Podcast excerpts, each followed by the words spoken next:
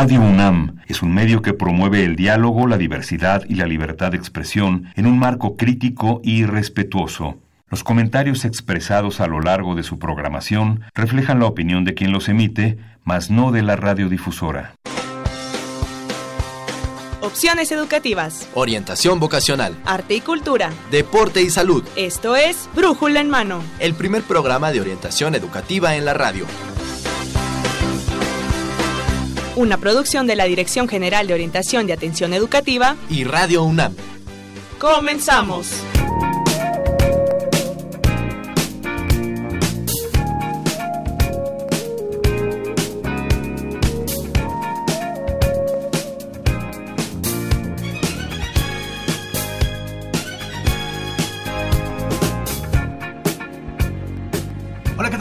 Buenos días, sean bienvenidos a Brújula en Mano, el primer programa de orientación educativa en la radio.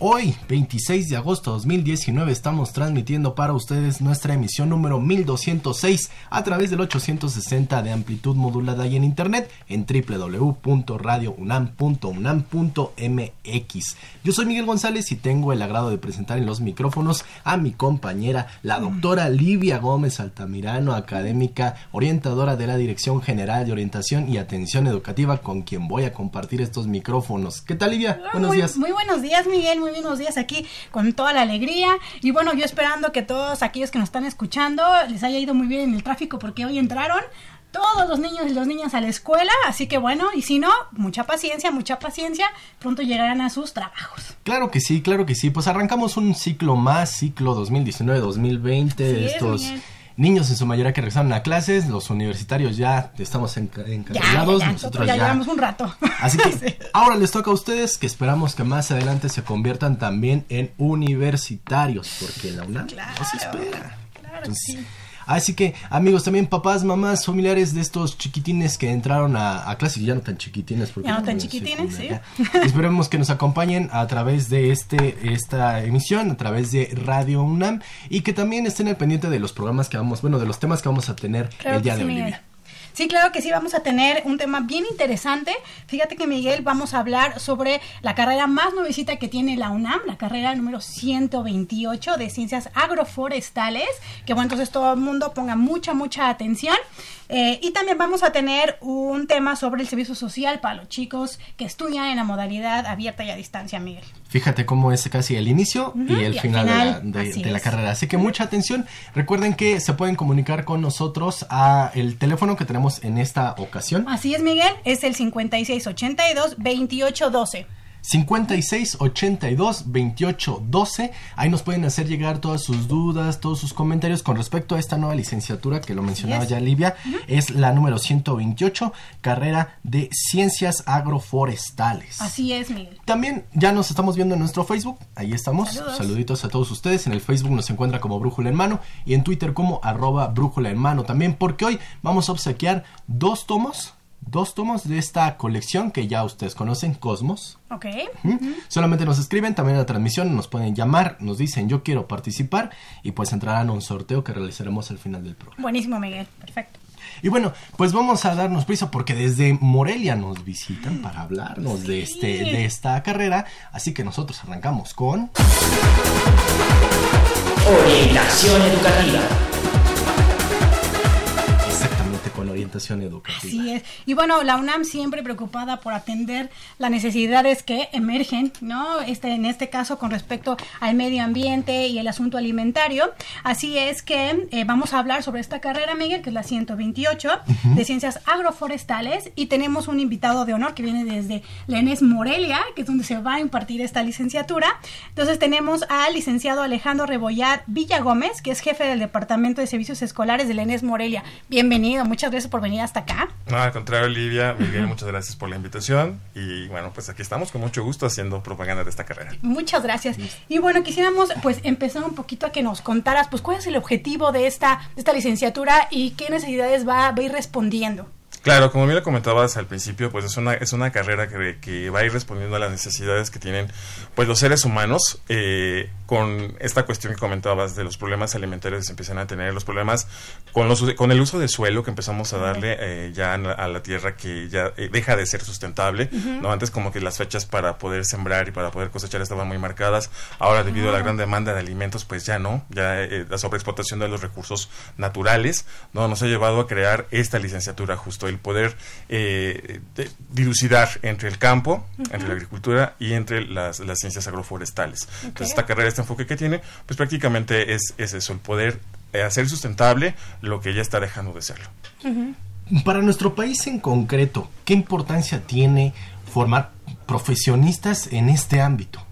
Claro, pues la importancia es vital. La verdad es que eh, esta carrera atiende eh, estos problemas de alimentación, los problemas del agua, los problemas de vivienda, los problemas de cómo coexistir con muchas especies eh, que actualmente se encuentran en peligro de extinción o, simplemente no están en peligro, pero no estamos, no estamos solos en el planeta. Y el, y, el enfoque que tiene esta carrera es justo ese, el cómo eh, hacer todos los recursos que actualmente tenemos sustentables, el cómo eh, poder tener una agricultura que nos dé una, una alimentación, nos dé una alimentación sana, sin tener que deforestar, sin tener que eh, sobreexplotar ya los recursos que, que la naturaleza ha puesto en, en, nuestras manos en este planeta. Es tener o llegar a una armonía entre nosotros y el lugar, el entorno donde, nos, donde desarrollamos, donde vivimos prácticamente. Claro. Y por ejemplo, específicamente ahí en, en Morelia, ¿qué tipo de problemas existen? Estamos hablando fuera del aire sobre el tema de los aguacates, por ejemplo, Miguel. Un poquito para que la gente que nos escucha pudiera como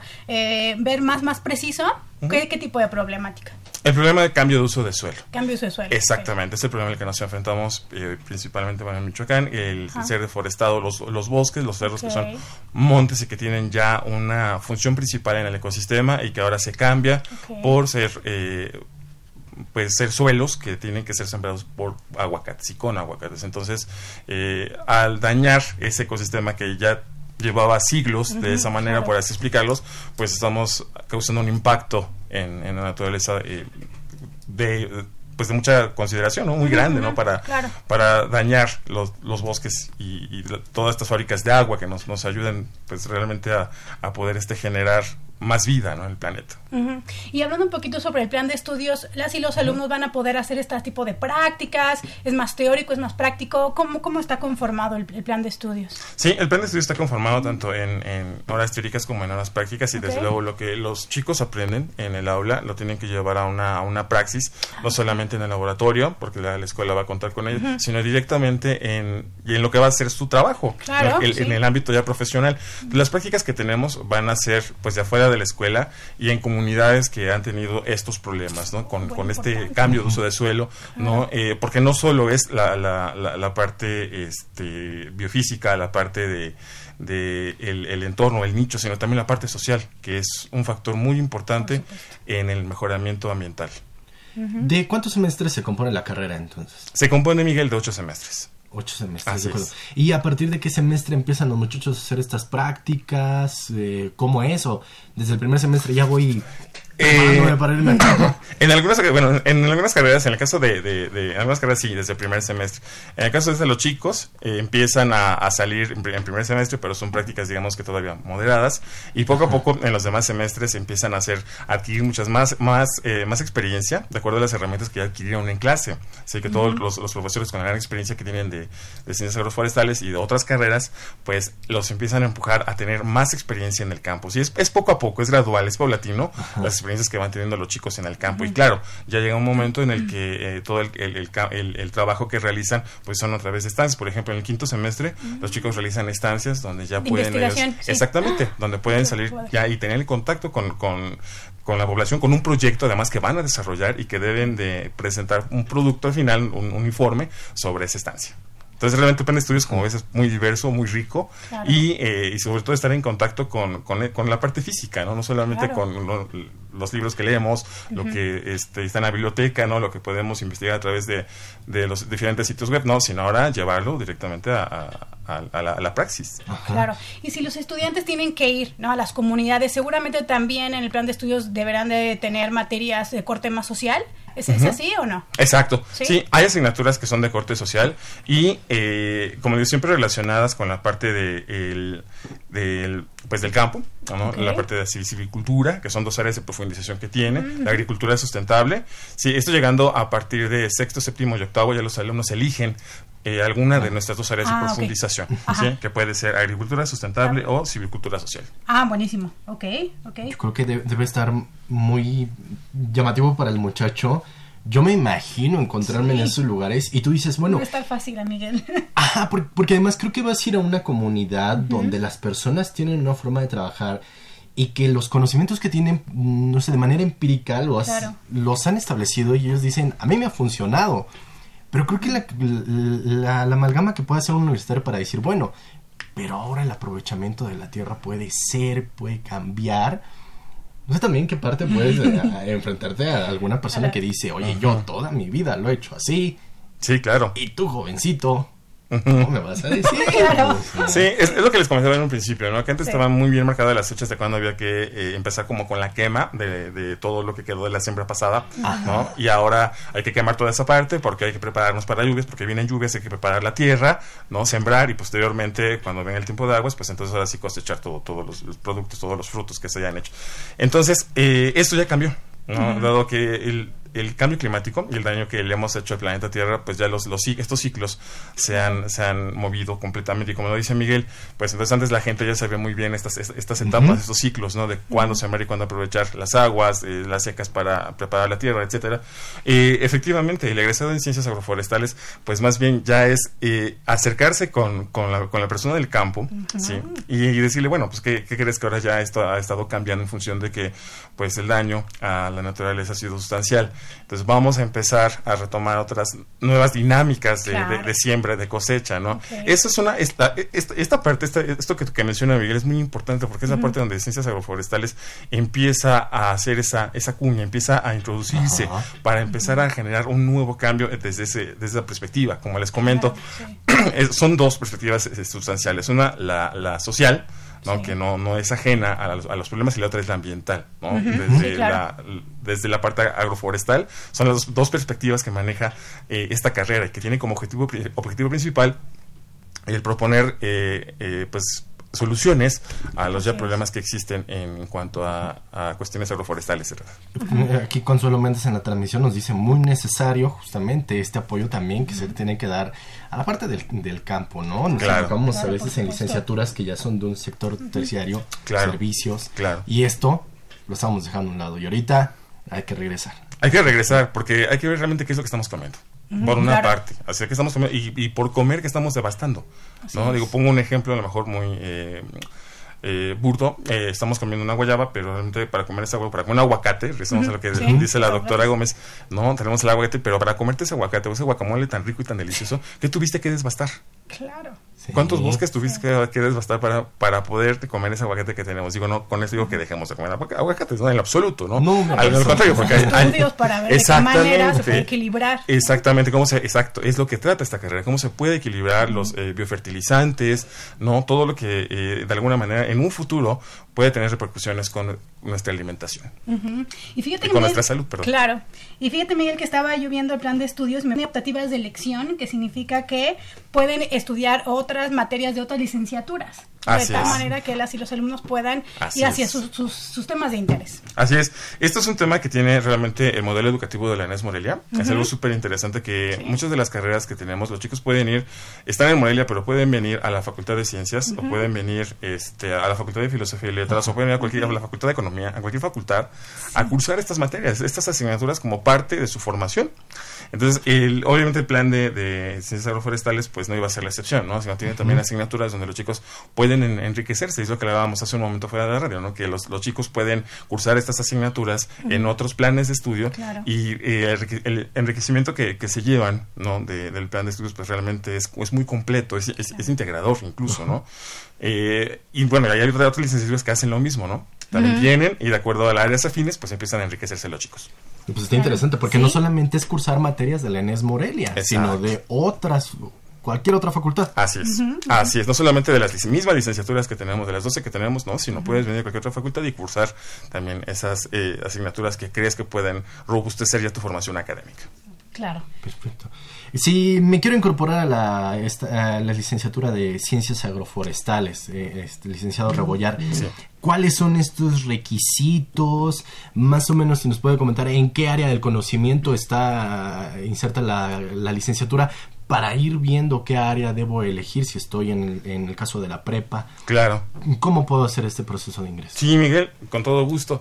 Realmente esta carrera se ubica en el área 2, en las ciencias eh, eh, químico-biológicas y de la salud, es, es de- del área 2. Y en la, en la Inés Morelia, pues la podemos ubicar con licenciaturas como ecología y como ciencias ambientales. En ese mismo rubro, en ese mismo bloque, de área 2 se encuentra la licenciatura en ciencias agroforestales. Bueno, para irse preparando, la universidad no discrimina con qué tipo de bachillerato vengas, porque eso es una pregunta que nos hacen mucho en Michoacán, Cierto. a las diversas ferias que, que vamos de expo vocacionales, nos preguntan, oye, pero es que mi bachillerato es administrativo, es este social, es...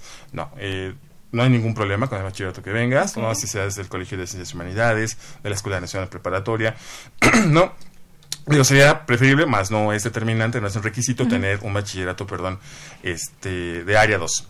No es un requisito y no es determinante. Si vienes con un bachillerato de área 4 o de área 1, adelante, bienvenido. Igual de cualquier otra de colegio de bachilleres, eh, pre, eh, Cebeta, Cebetis, etcétera, pues bienvenidos, ¿no? Si tienen esos conocimientos, porque hay algunos, por ejemplo, en Michoacán sí hay algunos que se ya se ubican en el área de, eh, de agricultura, tienen esa área de- del campo, no, no se me viene a la mente, pero hay, hay bachilleratos, cebetas que ya tienen esta formación. Entonces, cuando entran a la licenciatura es como una continuidad a eso, a ese proceso que ya vivieron durante la prepa. Repito, ¿eh? y, y perdón que haga hincapié, pero no es un requisito para que no lo tomen nuestros radioescuchas Ajá, como, que ya- ah, es que ya no lo tengo, no lo entonces tengo, no, no puedo, no, no para nada, al contrario, ¿no? Aquí pueden venir y empaparse de nuevos conocimientos para poder culminar esta licenciatura. Bueno, y otros requisitos, perdón, pues es acreditar, perdón, el examen de ingreso a la universidad en sus dos convocatorias, tanto la que se publica en enero como la que se publica en abril, para presentar los exámenes tanto en marzo como en junio. Hay que acreditar eh, en alguna de estas dos convocatorias el examen y bueno, pues hay que irse a vivir a Morelia.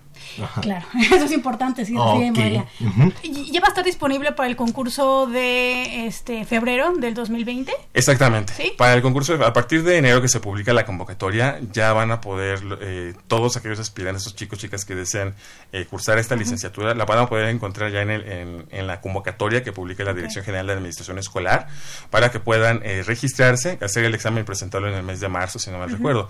Y en el caso, bueno, que no eh, acreditaran el examen, pues hay otra segunda vuelta. Por ahí en el mes de abril se publica la convocatoria para presentar el examen en junio. Es de ingreso entonces Directo, directo. directo, como cualquier otra carrera. Exactamente, no hay requisitos, no es ingreso indirecto. y Simplemente presento mi examen a esta licenciatura y si lo acredito, pues ya estoy dentro de la matrícula de, de esta carrera. Ajá. Así es. ¿Aceptan a, cu- a cuántos en, en promedio? ¿Van a aceptar? ¿Ya saben? Pues estamos iniciando con 30, ¿Con aproximadamente un, grupo- un grupo, un grupo de 30, igual si nos llegan un poco más, pues también este bienvenidos, digo, estamos viendo la capacidad también Claro, de- sí. del aula de la, de- de la escuela, Ajá. ¿no? Pero en, en principio 30. Ajá. ¿Qué tipo de estudios requiere tener un, un estudiante para ser un buen candidato para esta carrera? Pues bueno, primero las, las- las habilidades que puede tener un, un chico o una chica que desea ingresar, pues, pues debe tener conocimientos básicos de ciencias eh, naturales, de ciencias sociales, de matemáticas, ¿no? Eh, al- al- algo como de educación eh, eh, tecnológica, agronómica y forestal, conocimientos obviamente de informática, de- de- la, la computadora, búsqueda de información, habilidades de lectura, de escritura, es muy importante porque a veces siento, me da la impresión que nuestras generaciones exactamente como que ya no es tanto Ya no esa es tanto de reflexión, de, leer, exactamente, o Claro. lo que lees debe de ser un mensaje de dos segundos y ya para que quede todo muy claro, ¿no? Y a veces es complicado hacer un mensaje de, de dos segundos. Habilidades entonces, como les decía, de leer, de escritura, de redacción, del idioma español, eh, del análisis, síntesis y reflexión crítica, eso es muy, apre- muy, muy importante, ¿no? Ok. Realmente eso que están aprendiendo en las aulas, esa, esa evaluación, esa síntesis que puedes hacer del conocimiento para poderla llevar a cabo al, al- a- pues al, al campo, realmente, al campo Claro. laboral, al campo profesionista. Eh, de autoaprendizaje y de trabajo grupal y colaborativo, eso también es muy importante. El aprender a, trabajar con otras disciplinas, esto es eh, sumamente importante para la carrera y que de hecho lo hacen. Ahora vamos a ver con, con, con ecólogos, con ambientólogos, con Claro. geocienciólogos, ¿no? que pueden hacer un trabajo multidisciplinario en conjunto. conjunto. Exacto. Buenísimo. Nos, nos preguntan en la transmisión Sí. eh, Gema Pepe Enamores. Dice, eh, ¿en qué estado se va a impartir? ¿En qué escuela? ¿Dónde se va a impartir? Bueno, yo lo hemos mencionado, Gema, es este, la Escuela Nacional de Estudios Superiores Campus Morelia. Así es. Y el licenciado Rebollar decía, es recomendable vivir allá. Es ¿O recomendable. es necesario vivir allá. No, sí, es, no es necesario porque no pueden digo, como que ir y de vuelta. ¿no? Todo el mismo día pues, son cuatro horas de la Ciudad de México a la Ciudad de Morelia, son cuatro horas en autobús.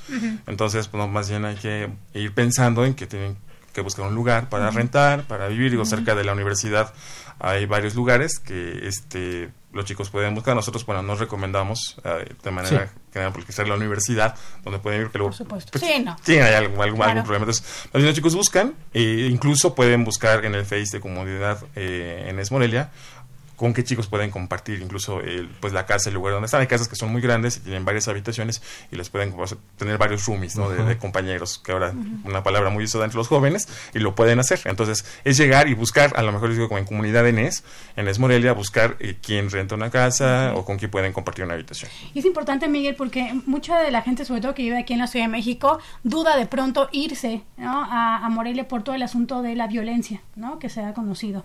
Entonces, pero nos contaba el licenciado que un poco la ENES eh, los cuida en ese sentido, ¿no? que hay casas donde pueden rentar, este, para que bueno, se sientan más, más tranquilos. Y, y fíjate que es la percepción también. Hace algunos años este, fuimos a Morelia, tuvimos el agrado de estar por allá, conocer todas las instalaciones.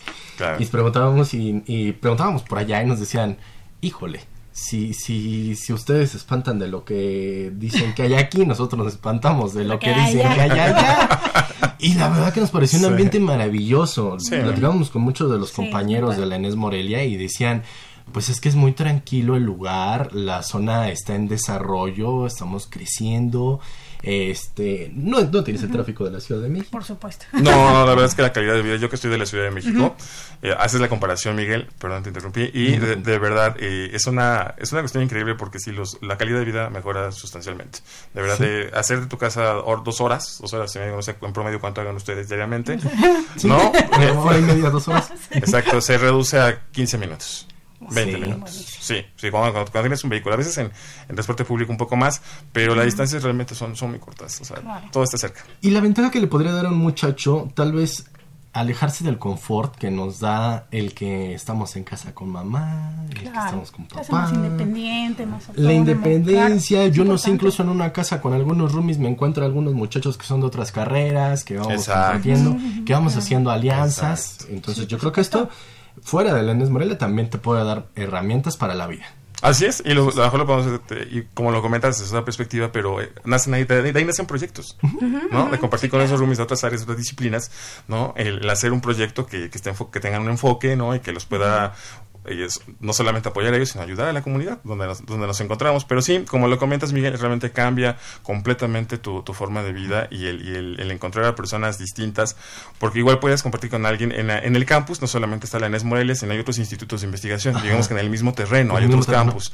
Es- hay otros, perdón, en el mismo campus hay otros Institutos. institutos, otras entidades académicas de la universidad, e incluso eh, llegan a rentar a nuestros estudiantes con alguien que está haciendo una maestría, por ejemplo, en el Centro de Investigaciones y Geografía. Ambiental, en el Instituto de Investigaciones en Ecosistemas y Sustentabilidad, en radioastronomía, en matemáticas, en, en, en de geofísica. Entonces, con ellos rentan, o incluso con algunos otros chicos extranjeros. Es muy importante eso, ¿no? Que- claro, sí, es una comunidad. Exacto, ¿no? es una Claro, comunidad y empiezan a compartir el conocimiento y desde, desde otra perspectiva, no solo en el Claro. aula, sino ya en, en un ámbito ya más personal. Así es, sí. Y también nos comentaba fuera del aire que pueden ir a tomar cursos a algún lugar.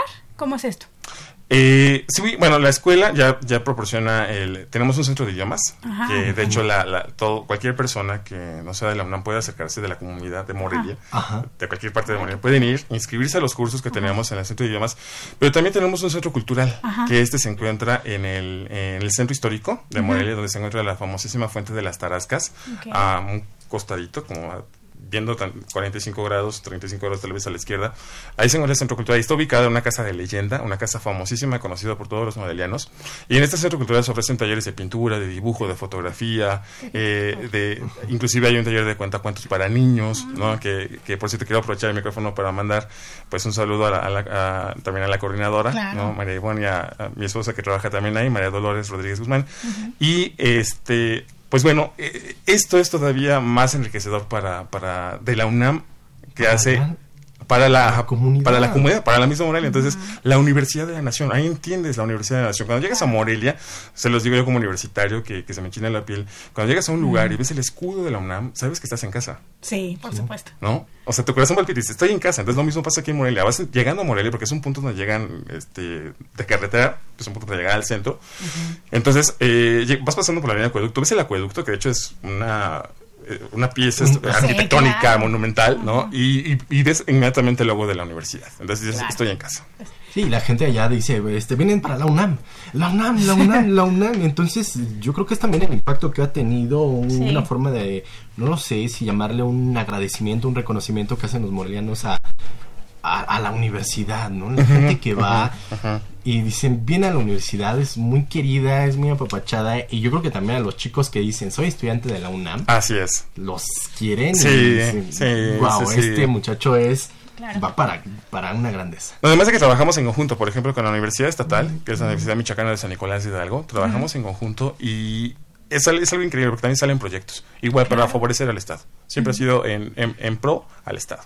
No, y es bien importante, Miguel, que haya todas esas actividades, porque de pronto si hay chicos que van a vivir, ¿no? Este, que no son de Morelia, eh, en la, toda la parte adaptativa y de integración, bueno, estas actividades están muy, muy importantes para que ellos no se sientan, pues, extraños, como bien dices, y no les dé, este, "Ay, extraño a mi mamá, ya me quiero regresar, que sí hay un índice importante ahí de deserción, porque no, este, pues alcanzan a adaptarse, Miguel. La, adaptación. Ah, aquí va hablando un poco también acerca de la oferta que tiene la Escuela Nacional de Estudios Superiores, el campus Morelia, Morelia. licenciado Rebollar. Esta es la, ciento, la licenciatura, licenciatura 128, Ciencias Agroforestales. Sí. Pero ¿qué otras licenciaturas, qué otras opciones educativas nos encontramos en la ENES Morelia? También si me pudiera compartir si hay opciones de posgrados, que, de posgrado que tenga la ENES Morelia. Sí, por supuesto. Actualmente nosotros contamos este, con, con seis posgrados, ¿sí? que es el posgrado en, en ciencias biológicas, el posgrado en ciencias de la sostenibilidad, este, tenemos el posgrado también en historia del arte, perdón, el posgrado en eh, Historia del arte. historia del arte, el posgrado en MADEMS, que es la maestría en docencia en educación Ah, media, media superior. Madres también está allá. La MADES también la tenemos nosotros, exactamente. El posgrado en Ciencias de la Tierra y una maestría en Antropología. Ah, bueno. Sí, son los seis programas que tenemos actualmente de, de posgrado. Y eh, bueno, con esto damos eh, o tratamos de abarcar las cuatro áreas del conocimiento de, de la universidad. Claro. ¿Hay alguna opción que se pueda estudiar a distancia? Sí, también, ¿Abierta por también? supuesto. Tenemos una licenciatura a distancia, que es la universidad, eh, es la licenciatura, perdón, en Administración de Archivos y Gestión Documental. Ok. En Morelia existen las dos, en las dos modalidades, tanto en escolarizado como a distancia. Entonces, por supuesto que los chicos lo pueden estudiar. Tenemos alumnos de Sonora, de Baja California, de la Ciudad de México, de Veracruz, de Puebla, de Tlaxcala. Y bueno, su escuela está allá, pero ellos, ellos están acá. ellos están acá. Exactamente. Es la, la, la otra carrera que tenemos a distancia. Ah, buenísimo. Pues está súper completa. Hay un comentario que nos, una Sí. pregunta que nos lanza Pablo Merodio a través de la transmisión en Facebook. Dice, ¿la carrera de ciencias eh, agroforestales considera la economía circular como parte de los medios de producción agrícola? La economía circular. Bueno, eh, entendiendo desde este concepto, desde, esta perspectiva, todo lo que nosotros realizamos de alguna manera genera economía.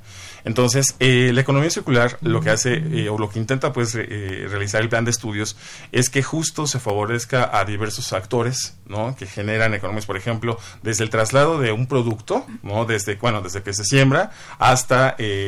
eh, em, hasta una hasta una economía digamos local no entonces lo que trata de generar el- lo que trata de generar el, eh, la carrera es que justo esta esta economía se promueva a través de este de estos productos que se generen sin dañar el medio ambiente. Entonces lo, trata- lo que trata de hacer justo es, es circular a través de este medio sin tener que eh, modificar más el uso de suelo sino que todos los actores involucrados realmente pues lo hagan de una forma sustentable Sí, creo que va por ahí su pregunta su. Perfecto, perfecto. Pues tenemos muchos comentarios, la verdad, muchos saludos que envían eh, la Así gente es. que nos está viendo en el, en el Facebook. en el Facebook, también. sí, sí tenemos también llamadas, por ejemplo, Ajá. Miguel, ajá, Daniel Gómez de Desma, Javier Contla, que también nos está hablando.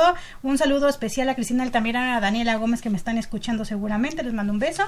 Eh, y bueno, tenemos también comentarios en el Facebook, ¿verdad, Miguel? Sí, Cristina Altamirano dice siempre muy, temas muy interesantes, felicidades. José Antonio Sánchez, excelente trabajo a todos los universitarios, en especial a los de la Enes Morelia, que ahora nos invitan desde, desde allá, desde Enes Morelia, viene el Sí, licenciado gracias, Alejandro Rebollar, ¿eh? gracias. Y en el Facebook, Ok. Alex Hernández le manda un saludo al licenciado Alejandro Rebollar. Ah, gracias, También, Alex. Gracias, sí, qué amables. Muchas gracias. El- Elsa de la Rosa. Sí, también. Eso es muy buena, muy buena información.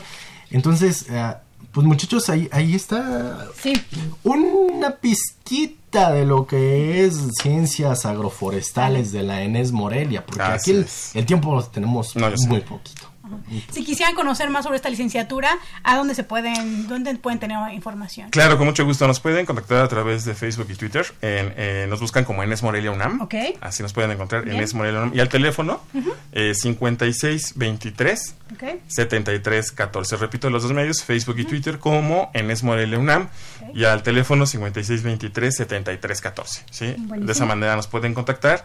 Y este y bueno, es un número que aunque parece de la Ciudad de México, de todas maneras la llamada entra aquí, pero se canaliza al Enes Morelia, a nuestros teléfonos. Perfecto, entonces para que conozcan más de la oferta educativa de la Escuela Nacional de Estudios Superiores Morelia, para aquellos chicos, chicas que estén es. interesados en esta nueva licenciatura, como dijo Olivia, la más nuevecita. La nuevecita, la nuevecita. La acabamos de sacar del empaque. Ciencias Y Agroforestales. que inicia el próximo agosto. El Del próximo semestre agosto. 2021-1 Ajá. arrancamos con la primera generación de esta licenciatura.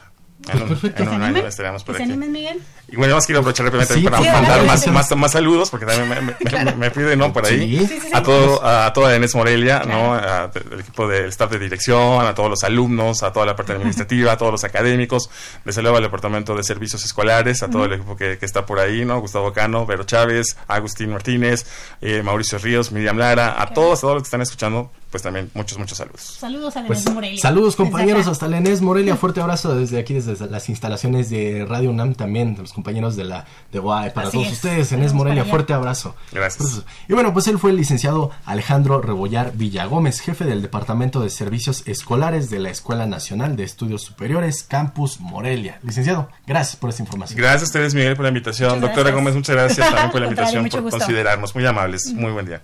Vero de la Rosa nos está viendo, fuerte abrazo, mi queridísima Vero. Vero Chávez también, em, este, de Servicios Escolares, muy orgullosos del licenciado Rebollar. Gracias. Ok. Gracias, Pues gracias. amigos, aprovechen esta pausa para que se comuniquen con nosotros. Recuerden que estamos obsequiando dos tomos de esta enciclopedia Cosmos. Se comunican ustedes al teléfono 56 82 28 12 y nos dicen quiero participar, así como también nos menciona que quiere participar Gema Pepe Vamos a hacer una pausa y continuamos con nuestro segundo tema. El primer programa de orientación educativa en la radio. Brújula en mano. Entrevistas, Debates Eventos culturales y deportivos. académicos y recreativos. y todo lo que deseas saber sobre el campo de la orientación educativa. Escúchanos todos los lunes de 10 a 11 de la mañana. Por Radio UNAM 860 de amplitud modulada. Y en internet en www.radionam.unam.mx. Brújula en mano, el primer programa de orientación educativa en la radio. Opciones educativas. Información escolar. Becas, Bolsa Universitaria de Trabajo. Servicio social. premios y reconocimientos. Formación cívica. Medio ambiente. Salud y calidad de vida.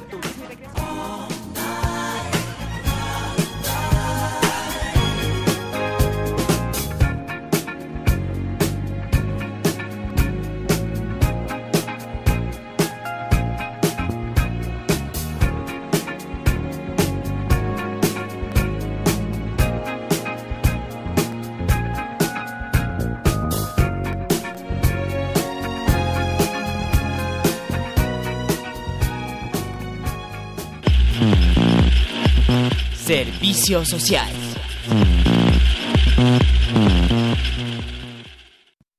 Y bien amigos, pues estamos de vuelta después de esta pausa muy breve y vamos con nuestro tema. de servicio social. Así es, Miguel, para eso tenemos invitadazos. En este, en este lugar tenemos a Sergio Saldívar, licenciado Sergio Saldívar López, responsable de atención de los alumnos UAYED de GOAE, y a la licenciada Griselda Gutiérrez Monsalvo, jefa del Departamento de Programas Multidisciplinarios. Bienvenidas, bienvenida. Gracias, gracias, buen día. Pues vamos a hablar acerca de este tema, los programas de servicio social en el sistema de universidad abierta y educación a distancia. Sé que mis muchachos, mis muchachas que estén buscando opciones de servicio social y que estén en esta modalidad de universidad abierta y distancia, atención. Así es, Miguel. Y vamos a empezar a un poquito preguntando por lo que es el servicio social, porque muchas veces lo sabemos, lo escuchamos, pero no se sabe exactamente qué es y cuál es su objetivo. Pues en sí el servicio social es esta actividad profesional en la que el alumno y el estudiantado consolida su nivel de competencias y para la universidad en específico es aquel servicio social que consolida estas actitudes de compromiso solidario y en la resolución, en la resolución de problemas específicos del país que sean prioritariamente. Es obligatorio en las, todas las carreras de la universidad eh, y finalmente también corresponde a las últimas etapas ya de formación profesional. Ok, entonces lo pueden empezar a hacer hasta que ya estén en los últimos semestres. Eh, sí, para, para hay, eh, en la mayoría de los eh, de las carreras de la universidad son con el 70% ah, de créditos concluido. Sin embargo, también hay algunas especificidades como las áreas de la salud que son este ya con el 100% y después de tienen que hacer ellos un año y no seis meses. Ahí habría que remitirse a cada eh, reglamento de servicio social de cada escuela y facultad, pero sin embargo la generalidad es con el 70% de créditos y en los últimos semestres como una actividad complementaria formativa a la competencia y habilidad ya integral del estudiante en la participación de la comunidad. Claro. El licenciado Gutiérrez, licenciado Saldívar, ¿y, si no hay programas de servicio social para mi carrera, ya me salvé, ya, ya no hice, o, o, sí hay. Sí hay, este, para este año tenemos más de 6.050 programas de servicio social que pueden este, buscar en el CIAS. Obviamente hay un filtro, te metes como con tu número de cuenta, buscas tu carrera y eh, en tu facultad y después ya ubicas tu carrera este, y ingresas y ahí te va a desplegar un listado. Por cada hoja son 10 programas, de los mm, cuales ya fueron, tienen clave de registro y fueron validados por tu facultad. Y son los que tú vas a ver. Y son de alguna forma lo que les da como la posibilidad de ser oficiales, ¿no? Esos programas de servicio. Perfecto. Entonces, en el CIAS. En el CIAS. ¿Cómo lo busco? Ese, ¿cómo, en el ¿cómo portal de la UNAM, igual pones CIAS. Ajá y ya te manda directamente el sistema de información automatizada de servicio social. ok, con doble S, entonces todo con S. CIAS. Sistema informativo. Informativo de, servicio social. De servicio social. como tal, el, automatizado. Como, tal, el CIAS Web es un, este, un programa de registro. Ah, es un programa de registro. Es un programa de registro donde todas las entidades del sector social, del sector público eh, registran mediante una gestión ante la Dirección de Servicio Social eh, todos los programas en los que son ofertadores y quieren eh, prestadores de servicio social universitario. Y pueden ser programas monodisciplinarios o multidisciplinarios, es decir, pueden tener solamente una carrera o varias carreras, dependiendo y por escuela y facultad. Ah, Entonces, en este sistema se registran hasta el día de hoy 6.050 programas. De ellos, 383 al día de hoy ofertan alguna oferta de una modalidad de universidad para universidad abierta. ¿No? O 383. 83. O sea que si soy de modalidad abierta a distancia tampoco. Tienes, tienes 383, no 6050, tienes 300 y ahí se, se cierra un poco. Sin embargo, en esto pues estamos tratando de crecer las metodologías porque también eh, la oferta académica que está ofreciendo la universidad en por lo menos los últimos cinco años se ha duplicado en los servicios de universidad, primero abierta y luego obviamente ya en el sistema de universidad a distancia. Entonces, esto también requiere que también la oferta del servicio social empiece a generar estos retos en metodologías con habilidades de información y comunicación para monitorear también resultados de servicio social en este cuerpo eh, también factible a distancia. ¿No? Ya que si, por ejemplo, a veces el perfil del estudiante no es la regla, pero es la generalidad, tiene estas competencias o va por una segunda carrera o ya trabaja o tiene otras responsabilidades que empatan no solo con el 100% de ser un estudiante de tiempo completo, pues le requeriría también que este nivel formativo de competencias propositivas y cívicas fuera a distancia, ¿no? Y ahí ya tenemos algunos ejemplos paradigmáticos que traemos eh, muy a paz que puede comentar eh, mi compañero Sergio, que donde algunos académicos han ideado estas metodologías y, pues bueno, este se siguen monitoreando, ¿no? A, los alumnos también en esta en esta perspectiva.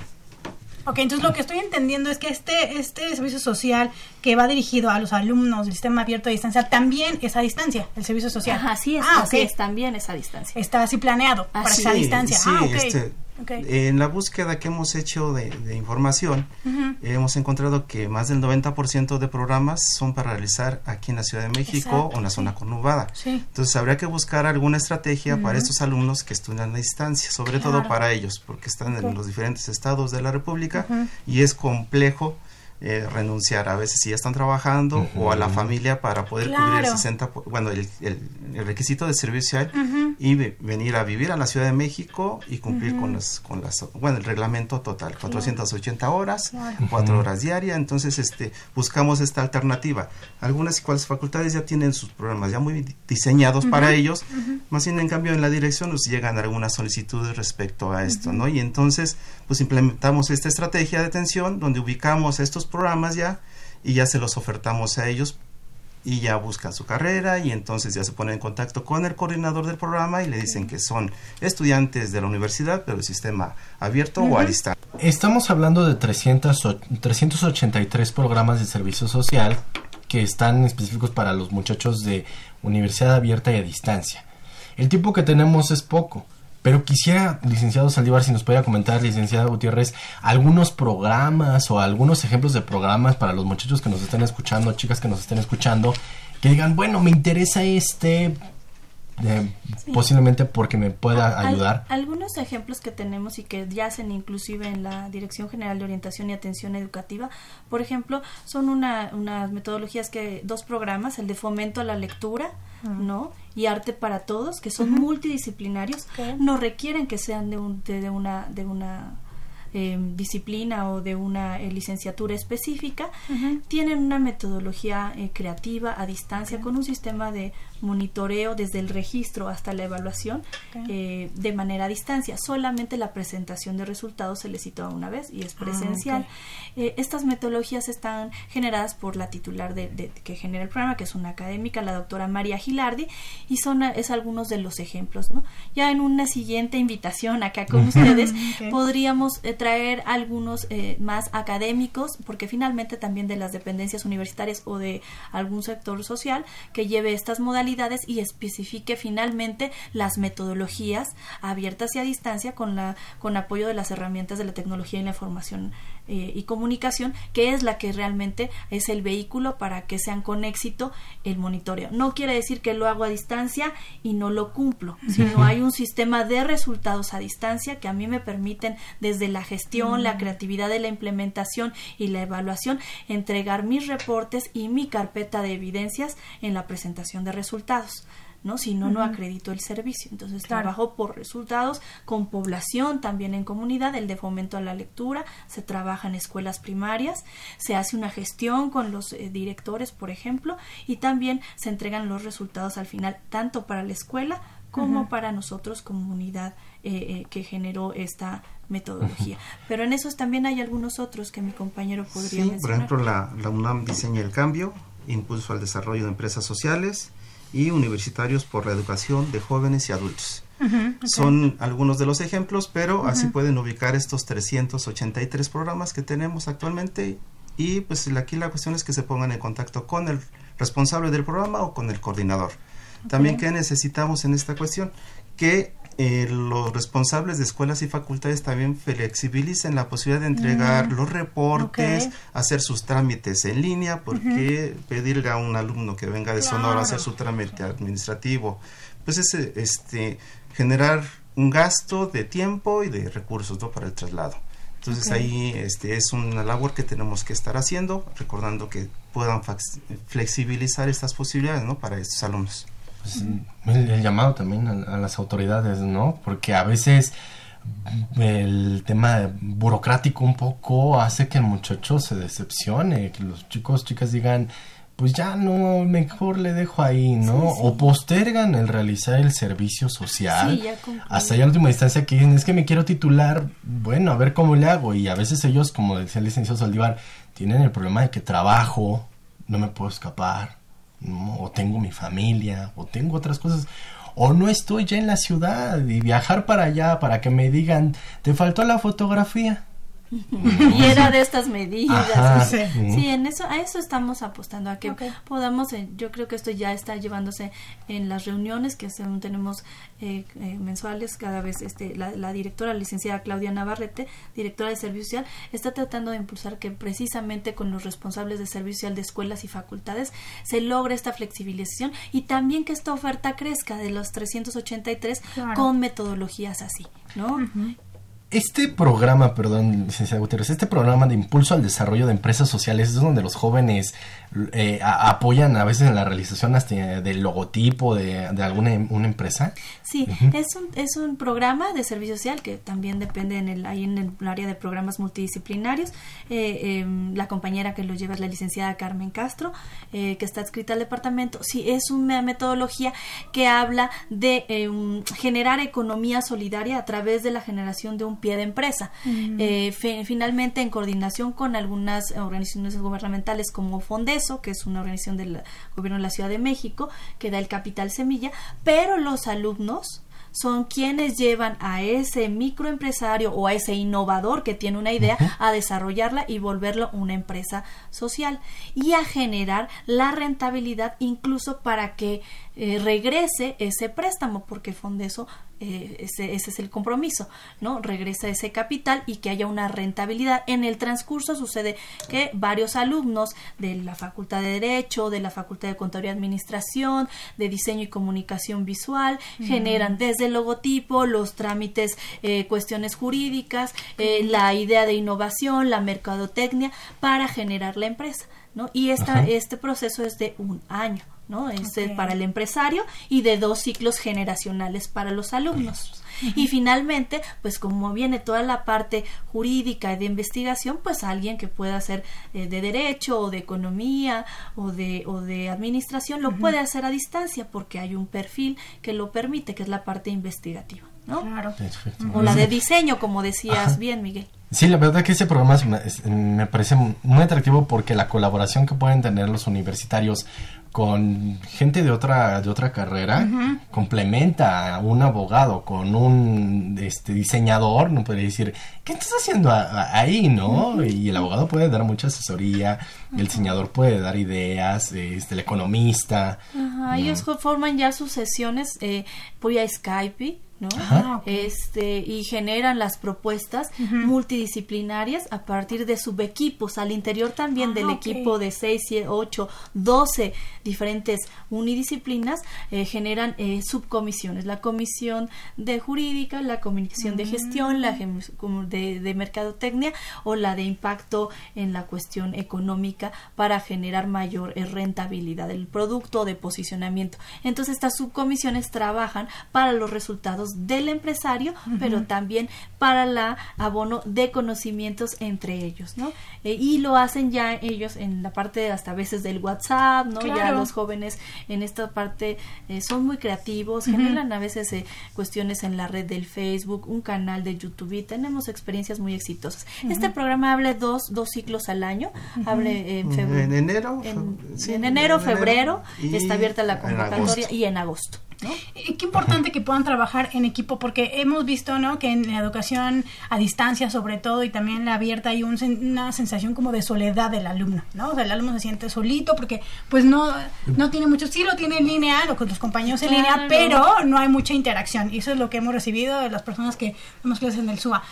Eh, pero entonces que puedan hacer su servicio, ¿no? Este, a través de un equipo, comunicándose, cada quien aportando. Entonces creo que eso es, es, muy enriquecedor al, programa también. Sí, sí, sí, generan todas las propuestas propositivas y no es necesario estar en una reunión juntos entre cuatro presencial de cuatro padres. Tenemos las tecnologías que pueden abonar a esa idea, ¿no? Buenísimo únicamente los estudiantes que están en el sistema de universidad abierta y a distancia pueden participar en estos programas o algún muchacho que esté en el sistema escolarizado puede incorporarse. ¿Quiénes son los que pueden participar en estos programas de servicio social, en estos 383 en específico? La, la, idea era abrirles opciones a los alumnos del sistema abierto a distancia, pero también pueden participar los, los alumnos del sistema escolarizado. ¿Por qué? Porque también alumnos del sistema escolarizado trabajan, estudian y aparte son padres o madres de familia, ¿no? Entonces ya se les reduce el tiempo para realizar su servicio social. De hecho, en la estrategia a través de un correo que les vamos a dejar ahorita, este, muchos de ellos ya tienen el 100% de créditos cubiertos, entonces nada más están esperando lo que es el servicio social para su titulación. Claro. Entonces también teníamos que promocionar, yo creo, la cuestión de poderse titular a través de del reporte de servicio social, que podían hacer las dos cosas al mismo tiempo, hacer servicio social y aparte titularse. No todos los programas aceptan esta cuestión, pero los que sí lo aceptan, pues habría que aprovecharlos, ¿no? Claro. ya hay más de 10 modalidades de titulación y servicio social podría ser una que podríamos hacer que el alumno avance para poder lograr su titulación. Y durante todo ese servicio social que se hace en línea, ¿hay alguien que los vaya acompañando? Sí, siempre hay un responsable. Ah, siempre, hay un responsable. El perfil es del responsable o el académico, de los dos que mencionamos en nuestro caso. Eh, fue, eh, fomento, bueno, tres, fomento a la lectura, impulso al desarrollo de empresas sociales y arte para todos. Eh, están a cargo académicas que, que, están dando el monitoreo y la asesoría, aparte de los subequipos que al interior que funcionan, se, que se forman. Siempre hay. Y justo también hay las herramientas de monitoreo, ¿no? Algunos instrumentos que llenan ya en lo particular, no entrega, no haya tiempo, hay un calendario, ah, hay un producto, hay un cronograma, hay una logística de trabajo, quien no lo entrega y no se empata en el equipo, solo se le baja del equipo. El resultado no se limita, sube otro y sube el resultado, ¿no? Entonces, en ese momento es así, es, es como se llama, eh, por lo que se requiere también que sean varios eh, por cada emisión en cada ciclo. En el caso, por ejemplo, de empresas sociales, son dos generaciones de 25 alumnos, ah, ¿no? A lo mejor eh, son dos generaciones en las que se, se oferta, ¿no? Y así en los otros programas, como les decía, estamos completamente, eh, ¿cómo se llama? Eh, muy alegres de poder traer en una siguiente emisión ya a los académicos para que expongan y a su vez puedan invitar y pueda salir la creatividad para nosotras unidades académicas que puedan ir más hacia allá, flexibilizar tanto la parte de gestión administrativa como la parte de la metodología y de formación profesional que siempre en la universidad se busca que sea con excelencia, ¿no? Sí, que, si no me recuerdo, creo que los chicos de Arte para Todos ya habían estado en, estos micrófonos. Ah, sí. Ah, aquí, Entonces ya, aquí hablándonos, si prestaron atención, si nos han seguido amigos, amigas Radio Escuchas, ya, ya han estado aquí con nosotros. Y, sería bueno también conocer la parte de los demás, de los demás programas, eh, este, la UNAM diseña el, cambio, ¿no? Eh, este de impulso al desarrollo de empresas sociales, y varios programas más que pudieran... Sí, de esos 383. Ajá, 383, nosotros tenemos 52 programas al año. este, no, no, soy bueno para los matemáticas. Pero nos ahogaría, poco, poco a poco nos podemos ir agotando. Sí, claro, por supuesto. claro, claro que sí. Entonces, pues amigos, ahí está. Lo único que tienen que hacer, bueno, si yo ya tengo mis 70% de, de créditos para realizar mi servicio, ¿qué es lo que tengo que hacer? Eh, pues, pues eh, ingresar al CIAS Web, que es el, el portal o el sistema em, ya a distancia, y ver la oferta de los programas de servicio social de mi escuela y facultad de acuerdo a mi perfil y entonces ahí tratar de inscribirme. si necesito asesoría ahí entonces acudir a eh, específicamente a un correo electrónico que tenemos para esta población. Mi compañero puede sí, sí, por favor. Sería S social. S social guion bajo. Suayet que son las iniciales del sistema de universidad abierta y educación a distancia. Arroba unam.mx ok. S social guion bajo suayed arroba unam para que también ahí escriban si tienen alguna duda, si tienen algún comentario. Sí, que no hayan encontrado ahí en el CIAS web que deseen hacer algo más, este ahí finalmente también les eh, podemos mencionar o poner en contacto directo con el responsable del programa en la edición de la, de la, de la metodología y también en el teléfono 5622 0454. 04, sí, a ver, nuevamente todo el teléfono, 56 22 04 54. 54. Perfecto, para que obtengan más información. La página, amigos, amigas, www. te los voy a deletrear, s i a s s .mx o si no lo buscan, yo ya lo encontré súper fácil, CIAS, que es Sistema de Información Automatizada de Servicio Social, ahí lo encuentran, por lo que veo piden número de cuenta, el sistema al que pertenecen, la escuela o facultad y la carrera y despliega todas las opciones, de servicio social que son aplicables para su Está muy Fácil, entonces. Sí, ahí nada más habría que ubicar de estos 383 en notas aparece si acepta ah, alumnos del SUAYET o actividades a distancia. Y ese es uno de los de las formas de identificarlo. Ah, perfecto. La parte de notas. en la parte de notas, ahí viene si, si lo puedo tomar en, en, en SUBA. Ok. Así es. Perfecto, ah, pues súper fácil amigos, amigas, súper fácil para que ustedes no tengan ningún pretexto, realicen su servicio social, completen este requisito que es obligatorio y puedan titularse. Así es. Pues está. está bastante fácil. Bastante fácil, amigos. Eh, tenemos comentarios, comentarios en nuestra transmisión en Facebook. Eh, Cristian Hernández que nos está viendo. Saludos, mi queridísimo Cristian. Alex Hernández también nos da muchos likes ella en nuestra transmisión. Gracias, Alex, que nos está viendo. Y Agua Carpio nos dice saludos, saludos, mi queridísima Agua. Y también tenemos quienes se comunicaron. Sí, sí, sí, aquí por ejemplo Josefina Cruz de Whisky Lucan que también está interesada en la enciclopedia. Tenemos a Javier Guerra de la Benito Juárez y eh, Daniel Gómez. Daniel Gómez. quieren el sorteo, Pues sí, ¿qué te parece si hacemos el sorteo para El, cierre de nuestro programa? Nosotros estamos obsequiando dos tomos, de esta enciclopedia Cosmos y casualmente tenemos dos manos. Perfecto, entonces vamos a. Las mías. No, a ver. Pero es que no todos, ¿sí? Sí, vamos a todos. me estoy poniendo todos muy bonachón, así que todos los que nos escribieron. Venga, regalos para todos. Venga, escoja uno, que sea, Ajá. y el otro. Entonces, ¿quiénes son nuestros, nuestros ganadores? Ok. Ajá. ¿Tú qué tienes? Alex Hernández. Ok, y Daniel Gómez Ledesma.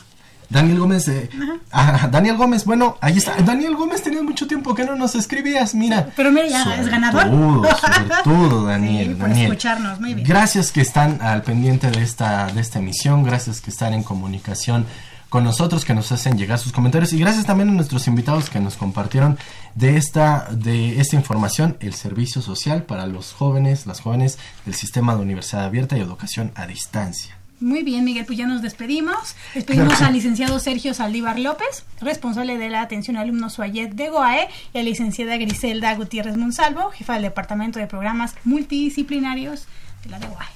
Muchas gracias por haber estado con nosotros. Gracias, a ustedes. Gracias, Miguel. Y bueno, pues nosotros nos estamos despidiendo de nuestra emisión número 1206. Gracias a los que se comunicaron con nosotros, a los que estuvieron al pendiente de nuestra transmisión, a los que nos comunicaron, ya vieron, es bien fácil ganar aquí con nosotros. pero van a tener una oportunidad el próximo lunes. Así es, y el próximo lunes tenemos dos temas, Miguel, tenemos dos temas importantes. Vamos a hablar sobre la licenciatura en ciencias de la computación, para que todos estén muy pendientes, es una carrera que tiene bastante demanda, entonces bueno, para que estén listos y listas. Y también vamos a tener información sobre, vamos a tener una entrevista a los ganadores de la presea Quintana Rioja, bueno, para que estén pendientes. El próximo lunes. El próximo lunes. Recuerden que también el próximo 11 y 12 de septiembre estaremos realizando la eh, Feria del Empleo UNAM, este 11 y 12 de septiembre. Para acudir tienen que registrarse en www.feriadelempleo.unam.mx para que nos hagan más fácil esta logística, pueda hacer más fácil su acceso. Ustedes eligen qué día y qué hora quieren acudir a la Feria del Empleo. Así que estudiantes eh, que estén próximos a, a egresar, a terminar su licenciatura. Y también los a que participen en la capacitación previa que se les está dando, se les está dando a esta feria. Hay talleres como prepárate para aprovechar al máximo la feria del empleo, preparando mi entrevista de trabajo y herramientas para elaborar un currículum. Así que todos los detalles los pueden consultar en esta página feriadelempleo.unam.mx. Y bueno, ahora sí nos despedimos. Yo quiero agradecer en los controles técnicos a mi queridísima Socorro Montes. En la producción y locución estuvieron el día de hoy Marina Estrella y Miguel Belmont. En la realización y producción general estuvo Saúl Rodríguez Montante y de estos micrófonos se despiden Livia Gómez y Miguel González. Por favor, sea feliz. La Dirección General de Orientación y Atención Educativa y Radio UNAM presentaron Brújula en Mano, el primer programa de orientación educativa en la radio.